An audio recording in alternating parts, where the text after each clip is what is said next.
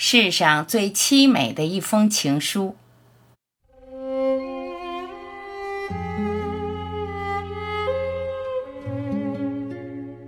父亲的葬礼上，他的出现颇为意外，只因为所有亲朋好友中，竟无人识得他的身份。七十岁许的妇人，着手织的黑色毛衣，襟上别一朵小小的白花，发已花白梳理得整整齐齐，微胖，容貌依稀可辨年轻时的姣好，是独自一人前来。在葬礼快要结束的时候，入场时，他微微犹豫了一下，然后缓缓走到沉睡在鲜花丛中的父亲身边，注视他良久，目光温和柔软，并无太多悲伤。妇人靠近父亲，唇微微蠕动，说了些什么，之后竟露出浅浅笑容。朝着魂魄已去往天堂的父亲挥挥手，我还是过去轻轻搀扶住他。虽然并不相识，但能来送父亲这一程，作为女儿，我当感激。是在对视的刹那，有了似曾相识的感觉。那圆润的脸型，那并未在光阴中老去的秀丽眉目，那温和的眼神，只是。我在哪里见过他？妇人微微颔首，拍拍我的手背，问父亲走时可好？是父亲天年，并未被疾病折磨太久，前日睡去便未曾醒来。我简短叙述了父亲临终前的情形，甚至父亲离开时，似乎还是微笑的。那就好。他一丝微笑，眼中却忽然涌出泪水，喃喃道：“去吧，去吧，重逢有期。”然后妇人松开我，并不像其他的祭奠者依次安慰悲痛的家属，只是又转头去，深深看父亲片刻后，缓缓离去。我送他到外面，他回头说：“别太难过。”那是每个人的归途，也是新的开始。我点头，他的话我懂，只觉这老妇人无论气质和谈吐都是如此简洁不俗。但是她是谁？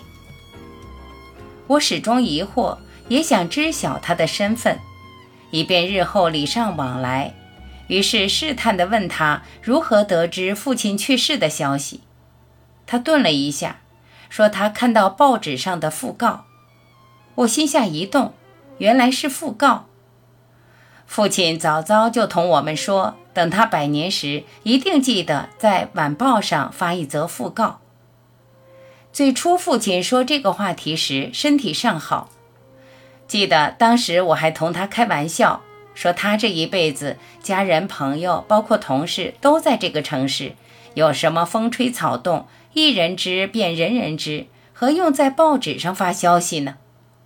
父亲这样答：“总要在形式上和这个世界告别一下吧。”如此当了几次玩笑，后来终于发觉父亲是认真的，甚至这么多年，他每日看报，从来不曾遗漏过那个小小角落里发布过的某人离世的信息。而他也一定要这样一个小小的形式，这要求又何尝过分？故此，父亲去世当日，哥哥便去报社发了一则讣告。但来吊唁的人全是口口相传得到的消息，多数人看报纸时都不会留意那则小小的讣告，他却看到了。下意识的，我想。或许父亲的讣告是为他而发，也就是在那一瞬间，我记起了父亲老相册中的一张老照片。年岁太久，那照片已经泛黄，但照片中的人依旧面目清晰，是个梳短发、面容姣好、笑容甜美的年轻女子。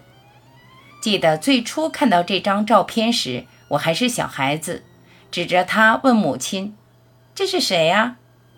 母亲似是微微犹豫片刻，答：“是妈妈以前的同事。”又问：“怎么没有见过他？”母亲这样说：“他去了很远的地方。”继续问：“多远？”小孩子终归好奇，母亲就微微叹口气：“哎，很远，反正是回不来的那种远。”于是不问了。之后很多年，也果然不曾见过他，只浅浅留了一个这样的印象。之后关于他的话题再未被提起，而长大后我亦不再好奇。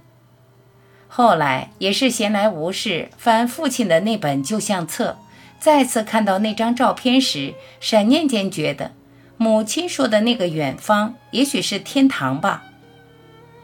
但我想错了。他尚在世间，且就在这个城市，否则他不会看到那份只在本市发行的报纸。可是为什么一年前母亲去世，这个他口中多年前的同事却并未来送他最后一程，而现在他却来送父亲一个人，以这样的深情？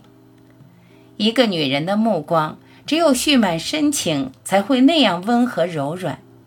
我也爱过，分辨得出。我太想知道答案，但彼时并不适合纠结于这个疑惑。在离开前，我恳请妇人留下联系方式，她没有拒绝，说她已经不在了。我不算违背约定。约定，他和父亲之间该是怎样？三日后，我收拾过悲伤的心情。在离家不过三公里的另一个小区再次见到他，他不仅不远，和我们也只是隔着穿越而过的那条河。情由一如我的猜想，他的叙述亦简单明了。她并非母亲的同事，而是和父亲深深相爱过的女子，只因彼此家庭的缘故，他们终究没有能够在一起。后来，父亲在祖母的逼迫下娶了母亲。父亲结婚两年后，她也嫁了。出嫁前，她和父亲见了此生最后一面，约定从此以后不再相见，不去影响彼此的生活。但是多年后，不管谁先离开，另一个人都要去送对方最后一程，见最后一面，为来生相见、相认、相亲。他说到时就在报上发一则讣告吧，就当是最后的情书。听至此，我再也忍不住泪湿衣衫。他同父亲分开时也不过二十岁的年纪，从此半个世纪、三公里的距离，咫尺天涯，再无彼此的音信，约定的最后情书却是讣告。那么，如果真有来世，母亲就请许父亲下一世同他走吧，不为别的，只为他们今生恪守的承诺，为他们今生最后一次相见时深情的目光，为他说的重逢有期，为这世上最凄美的一封情书。